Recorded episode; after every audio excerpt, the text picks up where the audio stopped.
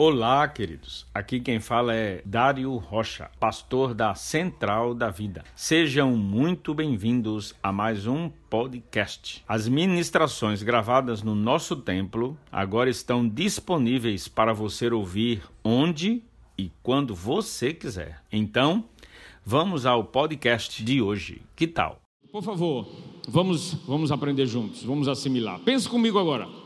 Nós somos crentes, tal, e essa essa certeza toda que nós, nós temos.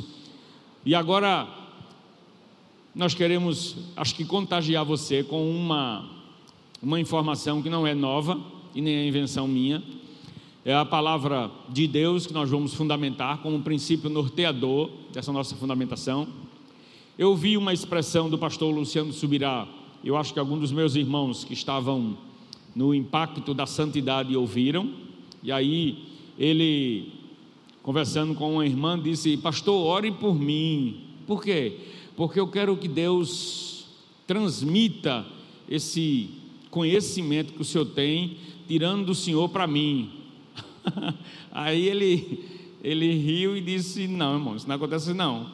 Se fosse feito download, né? Sabe o que é download? Você baixa no computador, aperta lá na, na setinha, aí ele começa a baixar algum vídeo, algum texto, algum.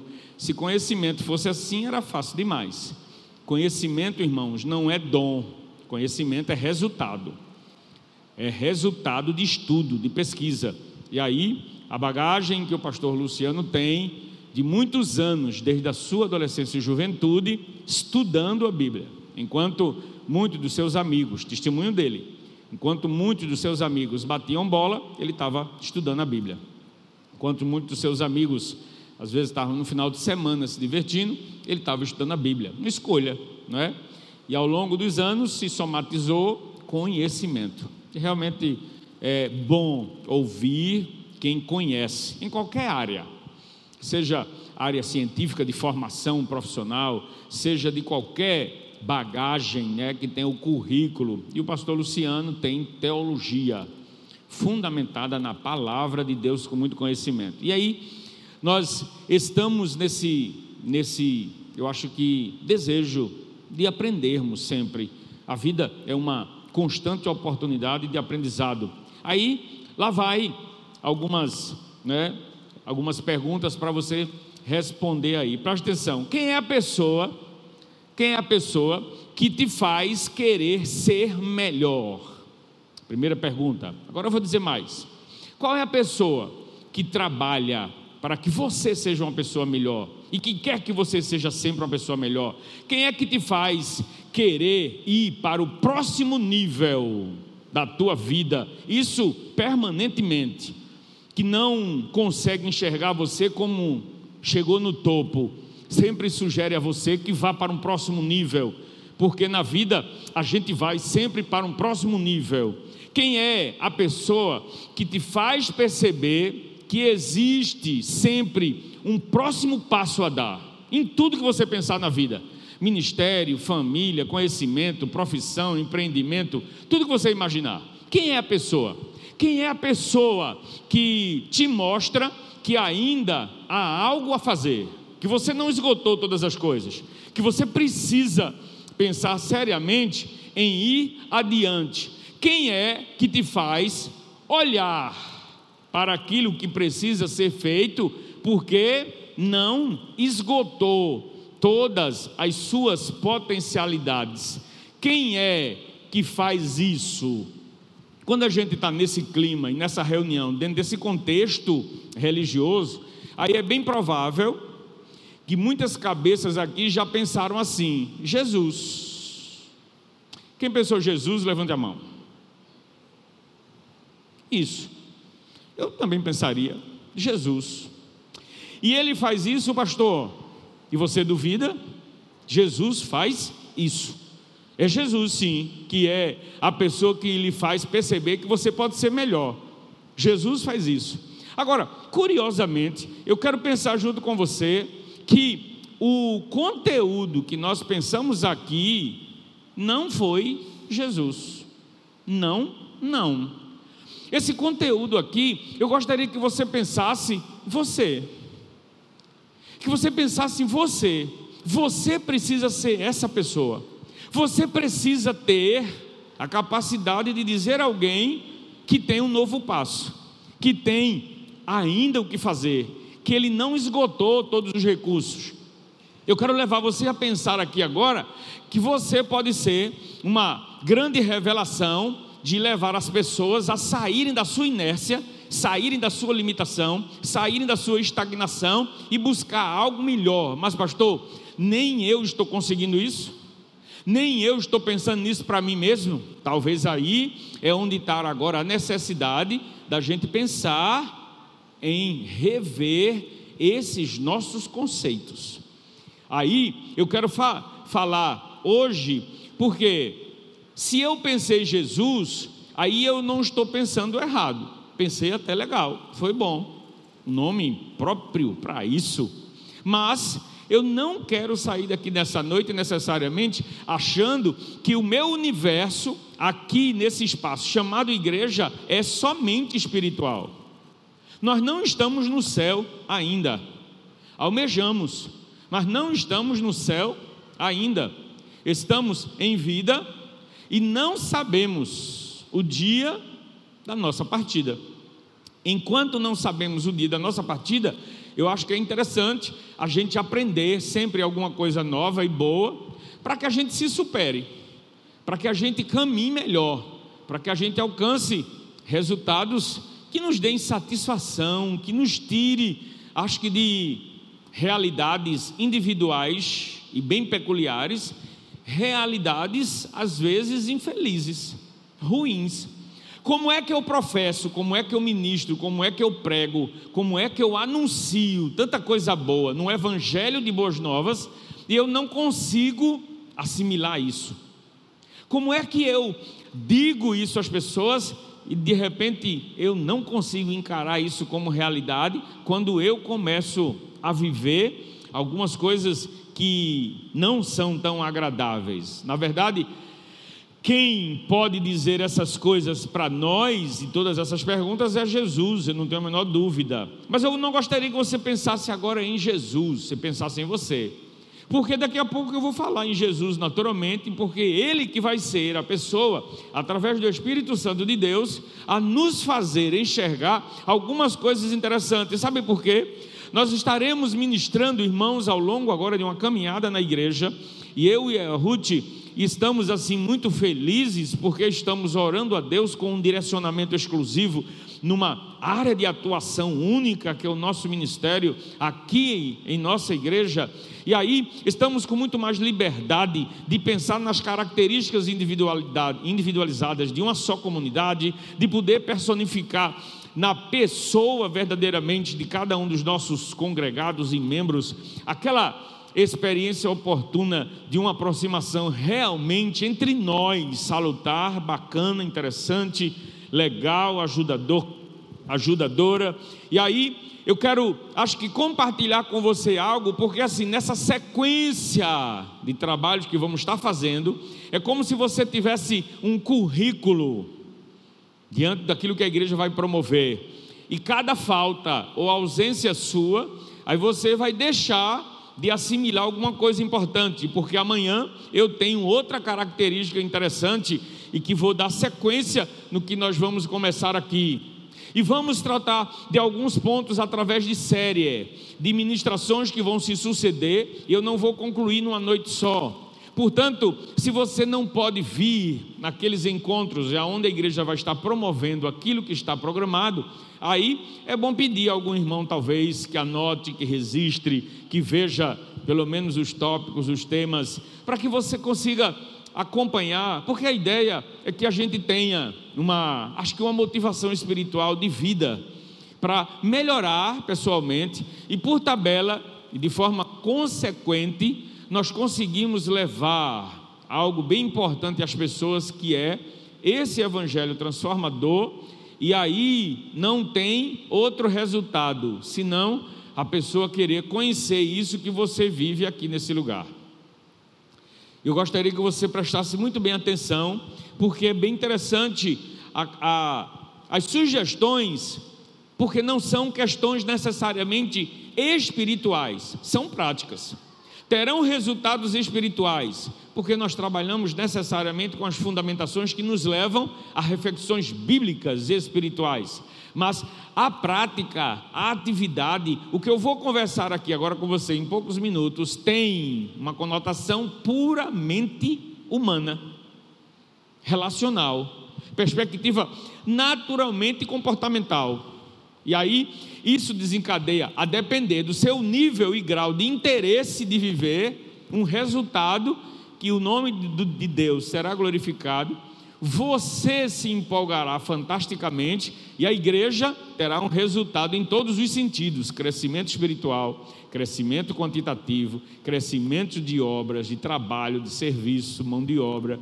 E aí, tudo que você imaginar de bom. Agora acompanhe.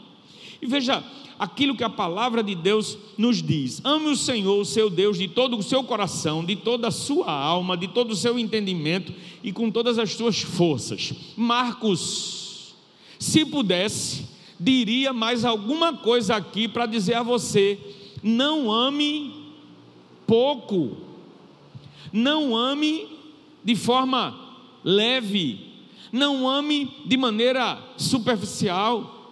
Olhe, ame ao Senhor de uma maneira violenta, de uma maneira radical, de uma maneira extrema, de todo o seu coração, com toda a sua alma, com todo o seu entendimento, com todas as suas forças.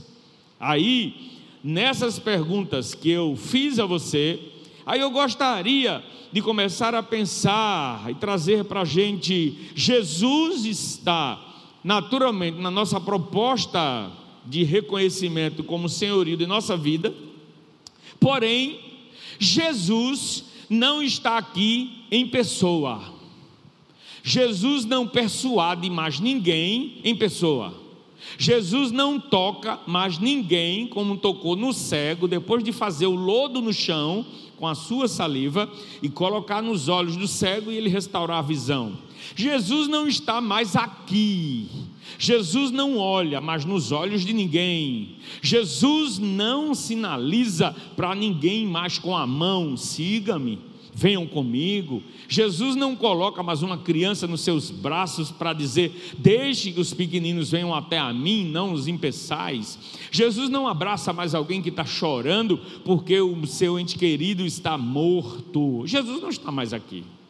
Se Jesus não está mais aqui, como que a gente pode levar então a sua mensagem, aquilo que eu digo a todo mundo que acredita? Olha só, quantos anos você tem de fé, quantos anos você tem de cristão, quantos anos você tem mergulhado numa atividade cristã, de anos e anos que se sucedem, de dias e mais dias que se passam, e você afirmando categoricamente que é cristão, e aí que faz parte da nossa igreja, ou se tem mais alguém aqui de qualquer uma outra igreja, mas você faz parte, e aí você tem essa afirmativa na ponta da língua: você é crente? Sim, sou cristão, com a sua igreja, igreja tal, e aí por aí vai. Se Jesus não está mais aqui, e aí eu não tenho a menor dúvida que ele deixou um legado, uma missão, e aí a palavra de Deus está aí para revelar qual é essa nossa missão e o desafio que a gente tem como povo de Deus escolhido para anunciar as boas novas do seu evangelho. Muito bem. Aí eu quero pensar junto com você. A proposta da igreja é que você venha para cá e faça parte desse grupo e simplesmente preencha os bancos, cante algumas canções, depois participe talvez de alguns setores, nós chamamos ministérios ou grupos, e a sua atividade, ela se resume a isso quando eu fiz essas perguntas de quem é que diz a você que você precisa buscar um outro nível de melhora, quem é que diz a você que você não chegou no seu limite, quem é que diz a você que você precisa avançar mais, Jesus apareceu perto de você quantas vezes para dizer isso no seu ouvido e você vendo Jesus? Se já aconteceu com alguém aqui, parabéns. Eu não duvido não nem um pouquinho que ele pode fazer isso. Mas não é bem assim que isso acontece. Jesus precisa usar pessoas O Espírito Santo foi ele que Deus determinou e que disse: Ele estará convosco agora até a consumação dos séculos. O Espírito Santo de Deus. E é o Espírito Santo de Deus que vai por nós, e é o Espírito Santo de Deus que nos usa, e é o Espírito Santo de Deus que nos faz realizar a proposta divina dos seus planos, dos seus projetos. E se Deus quer salvar pessoas, Ele quer usar você. Se Deus quer curar alguém, Ele vai usar você. Se Deus quer ajudar alguém, Ele vai usar você. Se Deus quer levar alguém para algum tipo de conhecimento ou mesmo de experiência, Ele vai usar você, porque Jesus é muito pouco provável. Eu não estou dizendo que Ele não possa fazer, Ele faz, mas é muito pouco provável que Jesus apareça em pessoa para cumprir a missão que agora é nossa. Até aí você está acompanhando e eu tenho certeza que bem. Eu não estou vendo nenhuma carinha assim conflitante de que não está entendendo nada. Está tudo bem. Está tudo bem? Sim, simples. Jesus não está aqui, mas como pessoa humana. Já cumpriu a sua missão, morreu, foi sepultado, ressuscitou ao terceiro dia, foi assunto aos céus. Quem acredita nisso, diga amém. Isso. Se não acredita que Jesus ressuscitou, ninguém vai lhe condenar por isso e nem tampouco vai lhe excomungar por isso. Mas se não acredita, me procure para a gente bater papo, para a gente conversar, para a gente ir à luz da palavra de Deus, para a gente tratar de investigar qual é, qual é a limitação dessa sua incredulidade na ressurreição de Jesus, para a gente bater um papo biblicamente, buscar o Espírito Santo de Deus que nos convence e vai convencer você, a gente vai lhe ajudar. Mas eu acredito que todo mundo compreendeu isso e pela fé acredita nisso. E então, acreditando nisso, agora me acompanhe, estamos aqui. Olha nós aqui. Você podia estar em casa descansando, dormindo. Por que, que a gente está aqui? Por que você usa seu dinheiro para ministrar nesse lugar sua oferta, seu dízimo?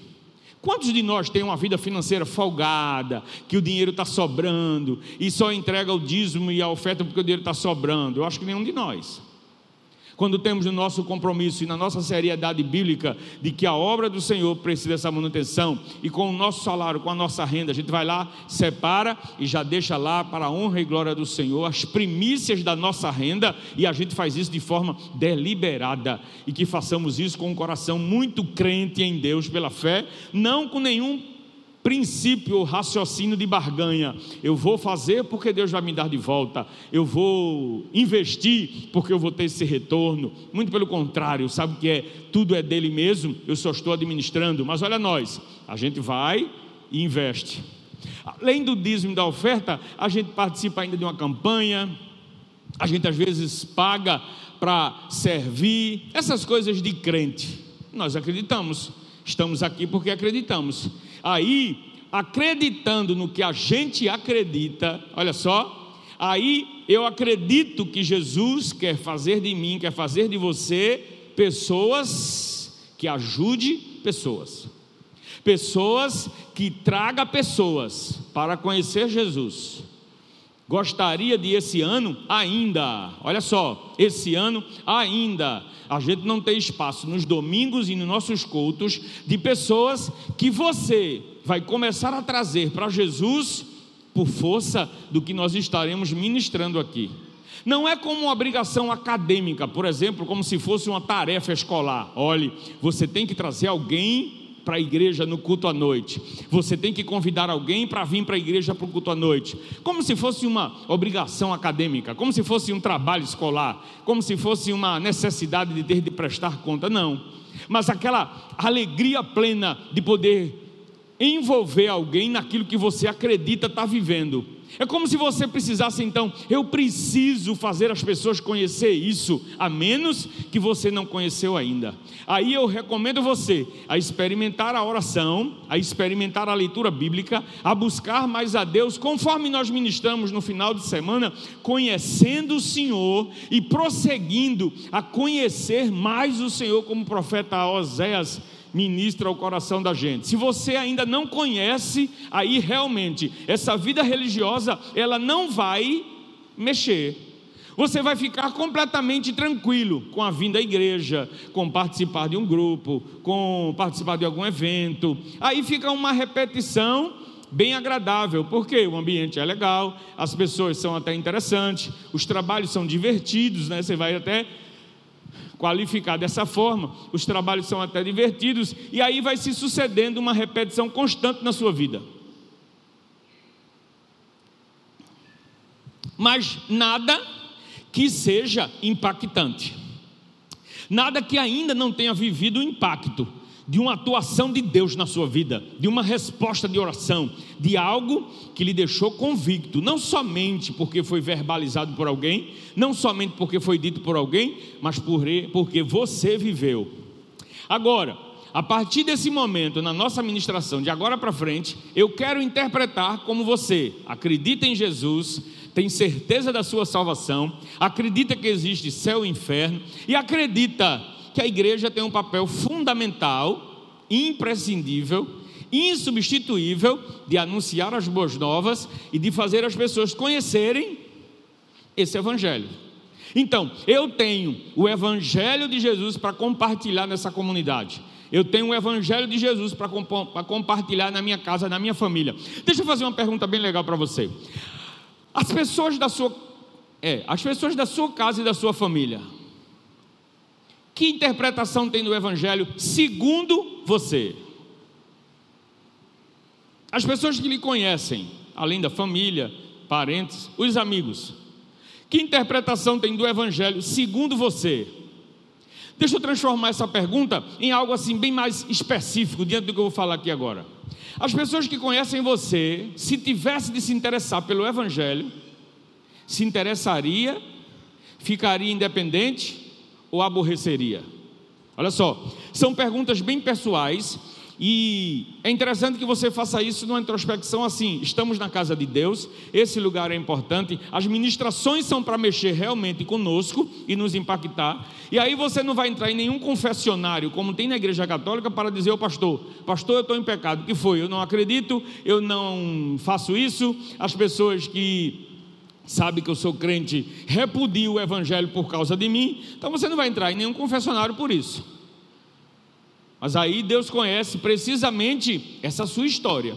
E o que nós queremos aqui é que o Espírito Santo de Deus não constranja ninguém, muito pelo contrário, traga um impacto interessante de uma reflexão para pensar assim: afinal de contas, o que é que eu estou fazendo aqui?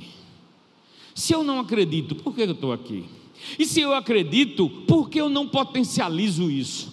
Por que eu não transformo isso em algo extraordinário que, além de abençoar a minha vida, precisa alcançar alguém? Você tem ideia de quantas pessoas circulam perto de você precisando de ajuda?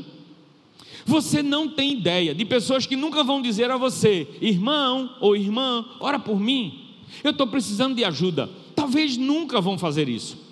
Uma porque talvez não tenha liberdade, uma porque talvez não acredita no evangelho que você prega, não sei qual testemunho você dá, e eu vou conversar já já sobre isso. Outra talvez porque não é algo simples de fazer isso, porque depende de algumas coisas que eu vou passar para você agora.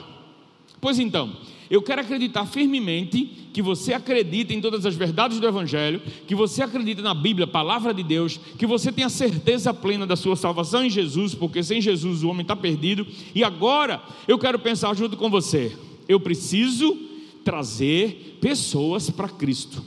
Eu preciso abençoar pessoas, eu preciso evangelizar pessoas, eu preciso dizer às pessoas que Jesus é real, que Deus é bom, que é importante, que existe uma espiritualidade entre nós, em, nós, que nós não somos só corpo, que nós não somos só matéria, que as pessoas têm um vazio e precisam de Deus, e por consequência, olha só, você faz parte agora, ou sempre fez, né? Você faz parte de uma comunidade chamada igreja. E nessa igreja você tem a chance de trazer também essa pessoa, para que, que escute ministrações coerentes.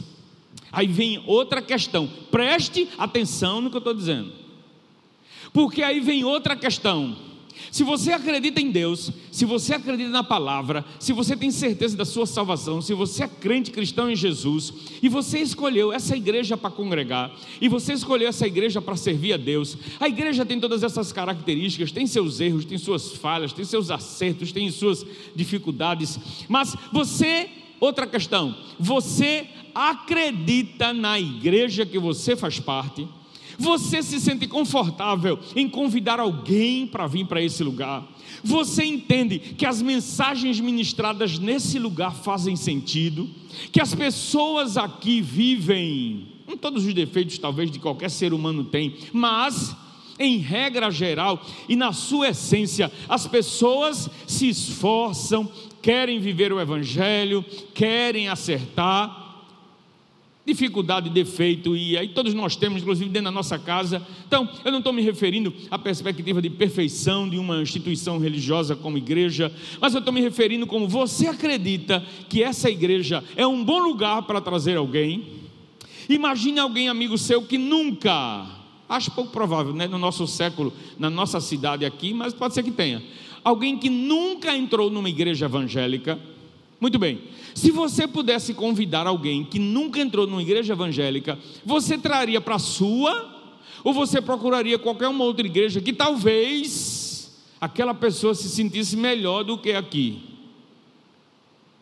Aí eu estou fazendo algumas colocações importantes, porque o resultado dessa reflexão vai nos ajudar a levar você agora a pensar assim: olha só, se você acredita em Jesus e todas essas questões bíblicas, teológicas e espirituais, e se na perspectiva eclesiológica, se na perspectiva eclesiástica, você sabe o que eu quero dizer com isso? Na perspectiva igreja, igreja, se você acredita que é um bom lugar, se você acredita que nós temos desde as instalações, com todas as limitações de uma igreja que tem ainda algo ou muita coisa a ser ajustado do ponto de vista de instalações, mas se além das instalações, o espaço, iluminação, ventilação, estacionamento, não é? ambientação, além disso, o acolhimento, a liturgia, processo litúrgico, tudo isso. Se você acredita que é uma boa igreja e que vale a pena, e se por acaso existe algo a ser ajustado, é oportuno que nós identifiquemos para os devidos ajustes e melhora. Mas no contexto geral, você acredita em Jesus e acredita na sua igreja, aí agora eu quero desafiar você, aí a gente pensar, o que é que a gente faz então para levar essas pessoas a conhecer o evangelho que a gente conhece e trazer para cá? No céu, Quantas pessoas vão cumprimentar você e dizer muito obrigado, porque eu conheci Jesus por sua causa? Veja quanto tempo você tem de cristão. E o desafio que a gente tem assim, de compartilhar as coisas maravilhosas de Deus, do Evangelho, e trazer um convívio da igreja. Mas agora preste atenção. Eu gostaria de chamar a sua atenção assim para a gente, eu acho que pensar, irmãos. Jesus espera que nós possamos ser esses instrumentos para que através de nós a gente possa fazer as pessoas entender a grande anunciação que a gente precisa compartilhar, que são as boas novas. Aí, escute só alguns passos, escute só alguns valores você tem testemunho para alcançar alguém. Se eu pudesse talvez transformar essa colocação de testemunho, olha só. Aquilo que a gente faz é suficiente para chamar de resultados. O que eu digo, como eu vivo, o que eu falo, como eu brinco, como eu me divirto, como eu trato as pessoas, consegue dar testemunho para aquilo que eu estou anunciando para todos que me veem portando uma Bíblia, para todos que me veem entrando e saindo do prédio, igreja, isso eu estou provocando nas pessoas uma credibilidade. Me escute, como se fosse um roteiro de currículo escolar, viu? Presta atenção. Nós falamos nos valores que você diz que acredita, por isso está aqui, você é crente em Jesus. Você escolheu essa igreja de livre e espontânea vontade, por isso que está aqui. Agora, Cristo espera que a gente possa promover esse evangelho. Aí, vamos imaginar então como a grande experiência das pessoas com Jesus dependesse de nós. Se alguém dependesse de você para que o evangelho chegasse até ele, como que isso chegaria? Aí eu preciso dizer a você: você precisa provocar nas pessoas credibilidade. As pessoas acreditam em você o que você diz. O que você diz merece crédito. Sabe o que é isso? Testemunho. Você tem crédito, você tem credibilidade. O seu testemunho gera resultados. Aquilo que você faz, a forma como você vive, as palavras que você usa. Olha só, você não é professor, você não é pastor, você não é necessariamente um missionário formado na perspectiva do chamado, da vocação, da missiologia, você não é apóstolo, você não é nenhum desses, talvez que tem essas funções sacerdotais, mas precisa dessas funções necessariamente para ter credibilidade, precisa dessas funções necessariamente para ter esse grau de credibilidade, eu acredito que não, porque você deve conhecer homens ou mulheres que têm esses essas prerrogativas e não tem essa credibilidade. Portanto, não é a função que dá a credibilidade. Nós queremos desafiar você. Você tem testemunho, você tem atitude e comportamento que gera credibilidade. Vamos, vamos pensar numa plantação de valores. Você precisa plantar valores nas pessoas. Você convive com quantas pessoas em regra geral? as pessoas da sua família, pessoas da sua escola, pessoas da sua faculdade, pessoas da sua rua, amigos, parentes, familiares, todas as pessoas que cercam você são cristãos necessariamente? Todas as pessoas que convivem com você são crentes necessariamente? As pessoas estão acompanhando você, você acompanha as pessoas, essa é a realidade social nossa. A gente vive num ambiente extremamente de convívio social. A gente não vive só igreja, casa, casa, igreja. E olhe lá, aqui em casa, algumas famílias não são totalmente cristãs, portanto, aí eu estou dando um primeiro passo, testemunho. Isso é importante para gerar nas pessoas crédito. Queridos, eu não estou falando ainda em verbalizar nada com relação ao Evangelho. Não precisa você andar por aí dizendo sou crente. Não precisa necessariamente você estar tá com uma camisa dizendo Deus é fiel, Jesus voltará, leia a Bíblia, para que as pessoas identifiquem você como cristão. Nada contra usar as camisas, as camisetas são fantásticas, tem mensagens que são interessantes. Às vezes eu só não entendo algum jargão assim, que tem num carro, por exemplo. Né? A gente já via adesivo no carro, é, é, é, tipo assim: esse carro ou esse veículo é do Rei Jesus. Né? Aí basta alguém precisar de socorro, precisar de uma emergência aí a pessoa faz de conta que não viu a pessoa passando mal, não é? Aí Jesus está dizendo: não use o carro, não, que é para não sujar ele de sangue, talvez. Mas aí, jargão de camisa, para-brisa de carro, isso não quer dizer necessariamente nada, tá? Mas, nenhum problema com camiseta. Muito bem. Mas assim, você não precisa verbalizar. Eu sou crente, eu sou de Jesus, usar camisa. O primeiro passo, e eu quero compartilhar com você, sai daqui hoje pensando: eu gero nas pessoas credibilidade, eu faço as pessoas acreditarem o que eu disser, as pessoas acreditam.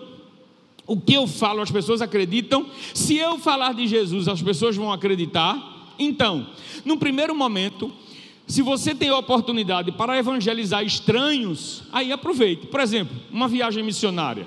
Irmã Graça promove uma viagem missionária. Você participa, ajuda, colabora, vai lá. Aí chega no sertão desse, pega um folheto e diz que Jesus é bom. Que legal. O folheto vai ficar com a pessoa. Terminou o compromisso da viagem missionária, você vem embora. Possivelmente você nunca mais vai ver essa pessoa. Possivelmente você deixou a mensagem, a mensagem não volta vazia. É interessante, é fantástico. Agora, para as pessoas da sua convivência, isso não funciona. Para as pessoas que você vive diariamente, entregar um folheto e dizer que Jesus te ama, não funciona. Você precisa primeiro, acho que cavar essa primeira necessidade, credibilidade, chama-se testemunho. As pessoas acreditam no que você diz Aí vamos chamar isso de plantação de valores. Você começa a plantar valores. Isso são como que sementes serão plantadas, sabe? E isso é de graça. Você não vai gastar nada por isso. Você não precisa fazer curso especializado para isso. Você não precisa pagar taxa nenhuma. Você não precisa comprar nada. Você já teve, você já viveu, foi de graça para você, mas no alto preço para Jesus. Portanto, não tem com que se preocupar. Não precisa também você dizer que é bom na sua área para chamar atenção. Como assim, pastor? Não precisa você dizer que é bom em educação física e mostrar seu corpo sarado. Não precisa dizer que você é bom em computação. Não precisa você fazer propaganda de, da sua arte, da sua dança, da sua ciência. Você não precisa se expor e fazer propaganda sua, conversando com as pessoas dizendo que você é empresário, conversando com as pessoas dizendo que você faz isso, faz aquilo. Isso não precisa. As pessoas pessoas vão naturalmente identificar alguma coisa que você faz e faz bem com o convívio. Se você é um bom técnico de informática, se você é um bom professor de educação física, se você tem empreendimento em alguma área e que realmente faz muito bem aquele setor, as pessoas vão conhecer isso ao longo da convivência. E o que você me diz a respeito do Evangelho? Muito menos. Você não precisa dizer que é crente mais. Você não precisa usar desse expediente, sabe por quê?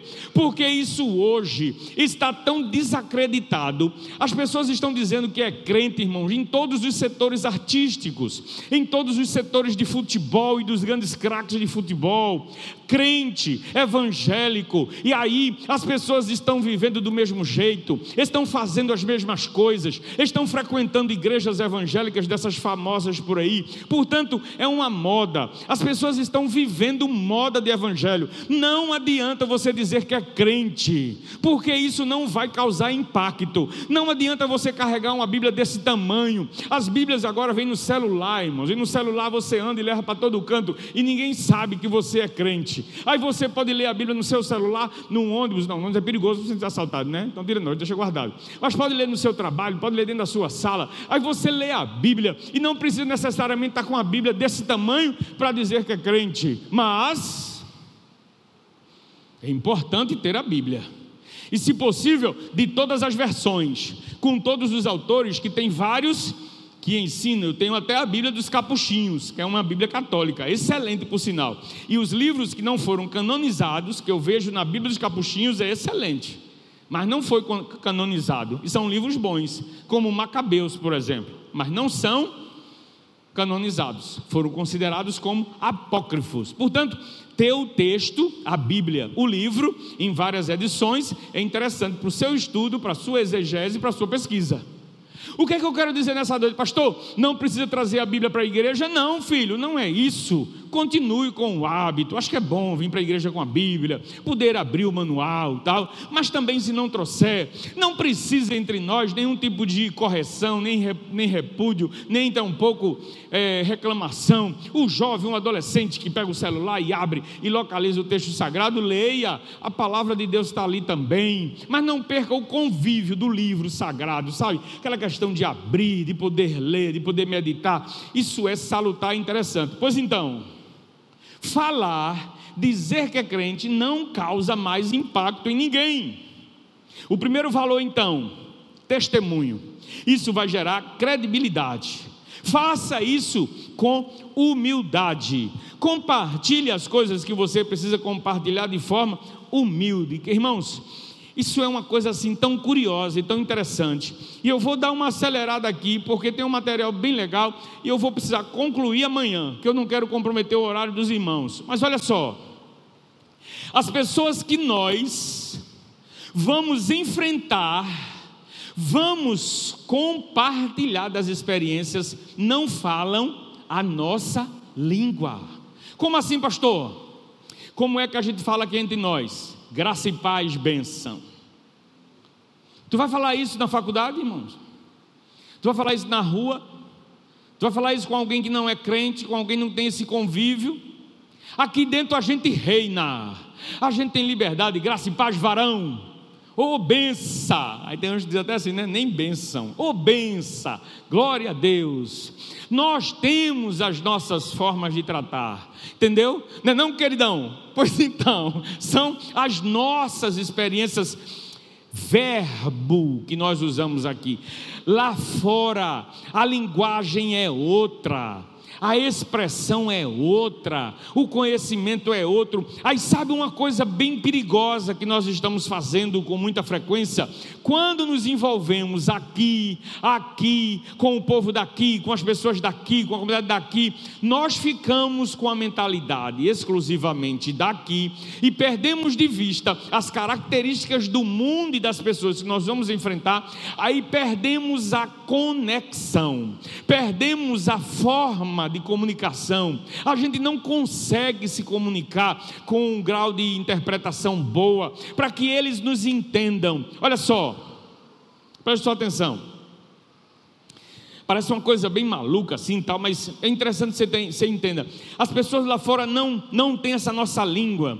Nós insistimos em falar com as pessoas dessa forma que a gente compartilha aqui e a gente perde de vista. Olha só, nós não estamos conectados com as pessoas lá fora, aí as nossas apresentações, o nosso hábito, eles terminam deixando as pessoas. Deixa eu usar um termo mais apropriado possível para você entender assim. A gente discrimina, a gente exclui, a gente retira as pessoas involuntariamente da nossa convivência. Preste atenção. Você conhece ou você tem algum parente, amigo ou alguém que chama muito palavrão? Quem conhece alguém que chama muito palavrão? Olha só quanta gente. Aí você consegue se aproximar da pessoa que fala muito palavrão, a gente fica constrangido. Quem é que está falando palavrão? É ele ou você? É ele ou você? É ele. Agora, para falar com ele, pastor, eu tenho que falar palavrão? Claro que não. Para falar com ele, eu preciso perder a minha forma evangeliquez de poder de querer achar que eu vou conseguir alcançá-lo usando dos mesmos expedientes que eu uso num ambiente como esse, aonde só tem cristão e crente, aí eu preciso dizer à pessoa: "Oi, bom dia. E aí, tu tá bem? E aí, como estás?" Falei algum palavrão aqui? Eu preciso ter uma, uma forma muito peculiar de poder tratar as pessoas, porque olha só, se a nossa forma de postar, a nossa maneira de portar for radicalmente crente, eu afugento, a pessoa perde a possibilidade de uma aproximação. Agora veja, se não acontece resultados na minha vida, eu acho que é bem interessante isso, viu? Se não acontece resultados na minha vida, nada do que você fala serve. Se eu não consigo plantar valores, se eu não consigo gerar credibilidade, testemunho, nada do que eu falo dá resultado. E aí, deixa eu colocar aqui o evangelho como último recurso. Se eu não consigo gerar credibilidade, ou seja, se meu testemunho é de médio para fraco. Se eu falar alguma coisa, seja o que for, da mesma forma, eu também não tenho credibilidade. Se for muito comum as minhas conversas serem desinteressantes, se é muito comum a minha forma de se comportar ser leviana, se as minhas atitudes forem irresponsáveis, se eu for com pequenas desonestidades, se eu uso de pequenas mentiras, se eu não gero credibilidade, nada do que eu disser vai ser confiado. Agora, trazendo o evangelho para essa realidade, e se eu falar de Jesus, e se eu dizer que sou cristão, e se eu falar que falo de tal e que sou de tal igreja, Aí é que a coisa fica ainda muito mais complicada, porque eu estou falando de valores espirituais e ninguém vai acreditar em mim. Eu estou dizendo a vocês com relação, irmãos, eu quero pedir a Deus e na minha oração é que nós estejamos revendo os nossos valores com relação àquilo que eu quero anunciar e daquelas pessoas que você vai trazer, você vai conquistar, trazer para Jesus sem precisar dizer necessariamente que você é crente porque você vai gerar nas pessoas uma expectativa de saber o que é isso que acontece com você. Aonde é que você frequenta? Aonde é que você vai? Que igreja é essa que você faz parte? Porque você vai estar plantando valores. Nós não estamos, às vezes, conectados com essa realidade, mas eu preciso dizer a você uma coisa importante. Você precisa criar uma fama. Não, não é uma fama necessariamente na internet, no YouTube. Não é uma fama necessariamente na mídia digital. Ou nem necessariamente na televisão, nem no rádio, nem no jornal. É uma fama nos seus relacionamentos. Então, acompanhe, viu? Diga comigo, testemunho. Eu não ouvi, não, por favor. Testemunho. Agora eu vou dizer, gera credibilidade. Escute, viu? Discurso verbalizado, eu sou crente, eu vou para a igreja, eu sou de Jesus, só Jesus salva, não gera credibilidade. Testemunho gera credibilidade. Aí você precisa então fazer fama. Você precisa tornar isso famoso. Como assim, pastor? Continue vivendo positivamente. Seu sim é sim, seu não é não. Sua postura é postura, seu comportamento é comportamento. Não afaste-se de ninguém, não perca de vista seus amigos, mesmo que ele fale muito palavrão. Abrace, toque no ombro, compartilhe, dê um abraço. Começou a piada e começou a pornografia, bata no ombro, agora tu, agora tu pegou pesado, estou fora. Gosto disso não. Sai de perto na boa. Não reclame, nem diga que ninguém vai para o inferno por causa disso e nem tampouco menospreze. Deixa as pessoas se sentirem bem com a sua presença e não repudiadas. Muito bem. Testemunho gera. Testemunho gera. Agora provoque fama. Sabe o que é que eu poderia talvez chamar de fama? Reputação. Como é a sua reputação? Que conceito as pessoas têm de você? Se perguntasse no círculo dos seus vizinhos, quem é você? O que é que seus vizinhos vão dizer? A sua reputação estaria em que nota de 0 a 10? Por favor, são questões bem pessoais e eu estou desafiando você a fazer isso porque a, na nossa oração final aqui agora vai ser para você refletir seriamente sobre quem é você, o papel que você desenvolve na sua vida, o projeto que Deus tem para esse mundo, que é incluir você.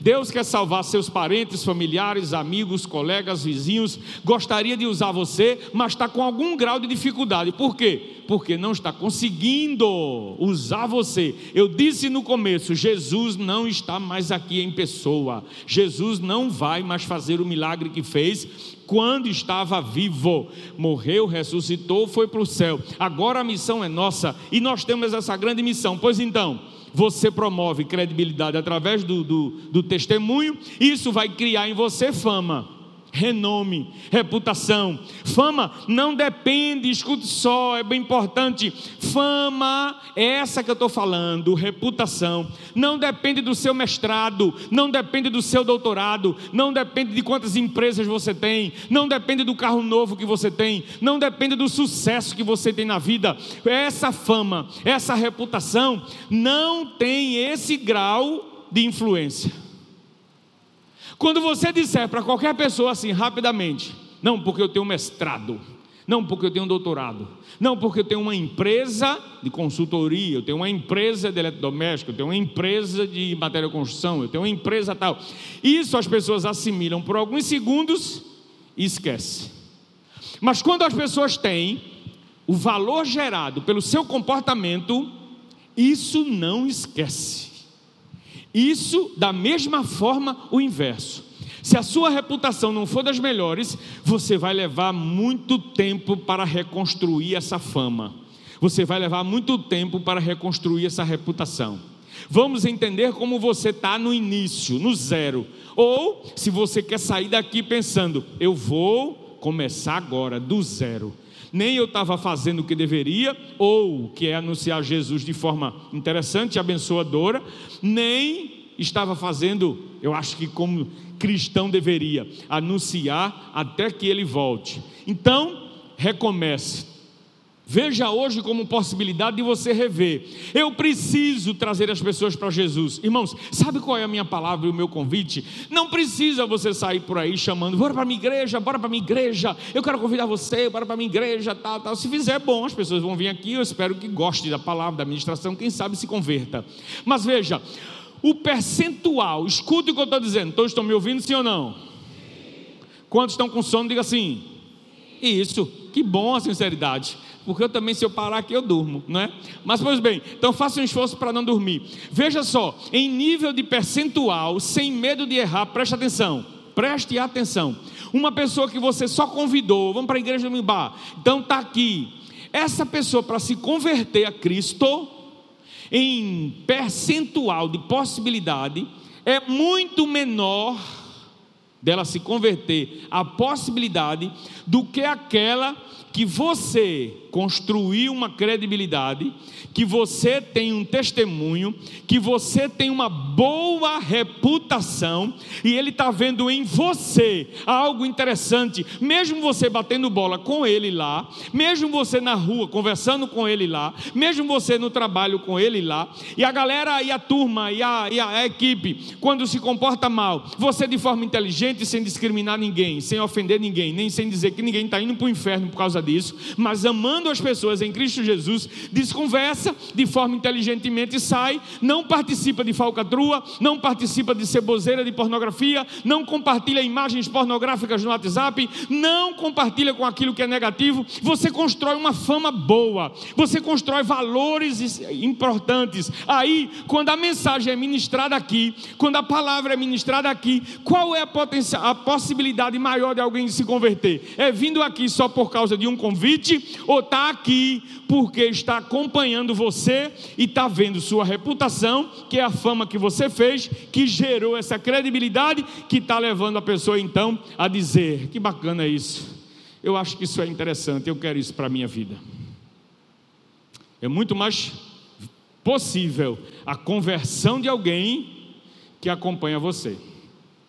Agora deixa eu dizer uma coisa triste. Me permita. A palavra está boa sim ou não? Quer que eu termine sim ou não? Muito obrigado pela gentileza, vocês são amáveis. Eu sei que você tem hora e precisa ir para casa, eu não vou demorar não, porque eu vou terminar amanhã.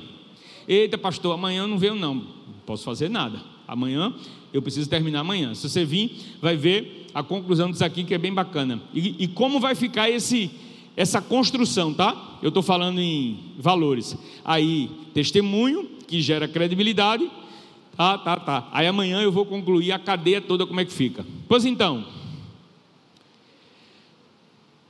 qual o melhor jeito de você gerar essa credibilidade? A credibilidade é fruto do testemunho, tá? Então, qual o melhor jeito de gerar essa credibilidade? O melhor jeito de gerar essa credibilidade são as provas irrefutáveis do que você anuncia. Homem de Deus, mulher de Deus, jovem de Deus, adolescente de Deus, criança de Deus, escute isso. Se eu digo que Jesus é verdadeiro, maravilhoso, fantástico, eu estou vivendo o que na minha caminhada do dia a dia? A única maneira de gerar credibilidade é dar evidências com provas daquilo que eu acredito funciona na minha vida. Quando eu tenho a oportunidade de repente de levar vantagem em alguma coisa e não faço, me lembrei agora do outro testemunho do Luciano. O Luciano disse que começou a sua vida profissional no banco, muito jovem, acho que ainda como adolescente. E aí ele dizia que, já crente, o pai dele era cristão, tal, aquela coisa toda. Veja o que eu estou dizendo credibilidade, eu vou, eu vou acelerar. Então veja, o telefone toca e o empresário muito famoso ligou para o banco querendo falar com o gerente tal. Quem atendeu foi o Luciano, pastor Subirá. E aí ele muito jovem, solteiro, assim, normal, um adolescente praticamente tal.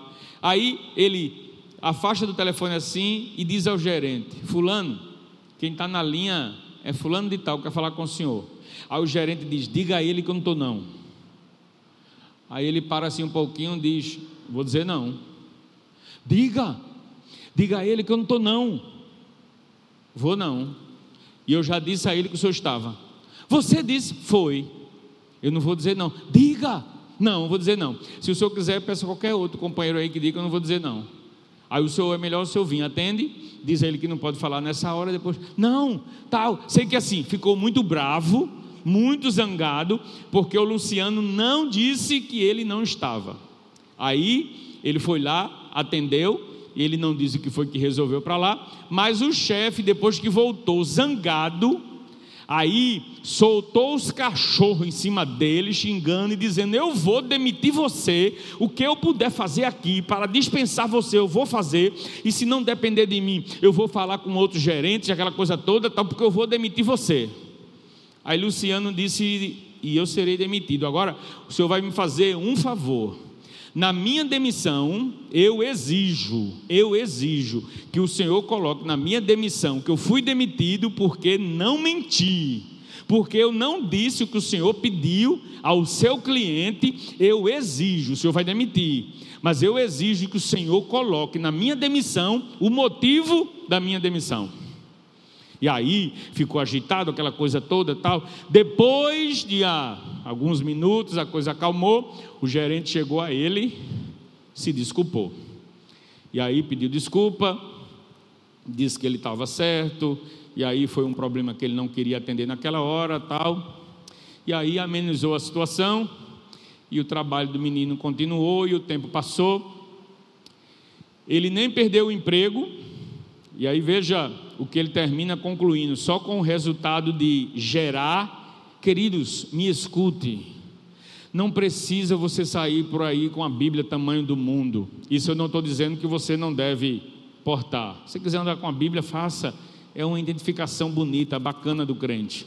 Mas não é a Bíblia portada na sua mão que diz que você é. Portanto, não adianta você dizer às pessoas que é de Jesus, que Jesus salva, andar com camiseta, porque também não mais sinaliza credibilidade. Você quer gerar credibilidade, é o testemunho, e o testemunho é a maneira de provar isso. E o que foi que aconteceu, pastor, com Luciano na sua caminhada bancária? Olha só, ele foi ascendendo de cargo e a cada cargo era indicado para o setor que trabalhava mais especificamente com o dinheiro, porque foram vendo naquele garoto credibilidade. Se ele não mentiu por causa de apenas um telefonema, ele tem credibilidade para ir para os setores, e aí o tempo foi passando e ele foi sendo promovido dentro do banco por causa da credibilidade. Você está entendendo o que, é que eu estou dizendo? Ameaçou ele ficou ameaçado do emprego, mas insistiu em gerar valores. O que é que você está plantando? Eu estou me referindo a plantar valores. E aí? Fama, credibilidade, provocado pelo resultado do testemunho. O primeiro passo, então, para alcançarmos esses resultados é a prova. Quando a gente diz, olha só, quando a gente diz que o Evangelho é fantástico, eu preciso da prova que o Evangelho é fantástico, sim ou não? É. Se Jesus é maravilhoso e Deus é bom, eu preciso da prova que Jesus é maravilhoso e Deus é bom. Irmãos, você precisa gerar fama, que é a sua reputação, porque você precisa construir alguns valores, e a gente está chamando de plantação de valores, e o melhor jeito de gerar essa credibilidade é dar provas e evidências, e esse primeiro passo para alcançarmos os melhores resultados aqui é que você seja legítimo, é que você seja autêntico, é que você seja verdadeiro. De 0 a 10, não fale porque eu não quero ouvir, mas o Espírito Santo de Deus naturalmente vai ouvir a sua resposta e vai lhe ajudar. Você é legítimo de 0 a 10. Você é verdadeiro de 0 a 10. Você é autêntico de 0 a 10. Que nota você daria para você?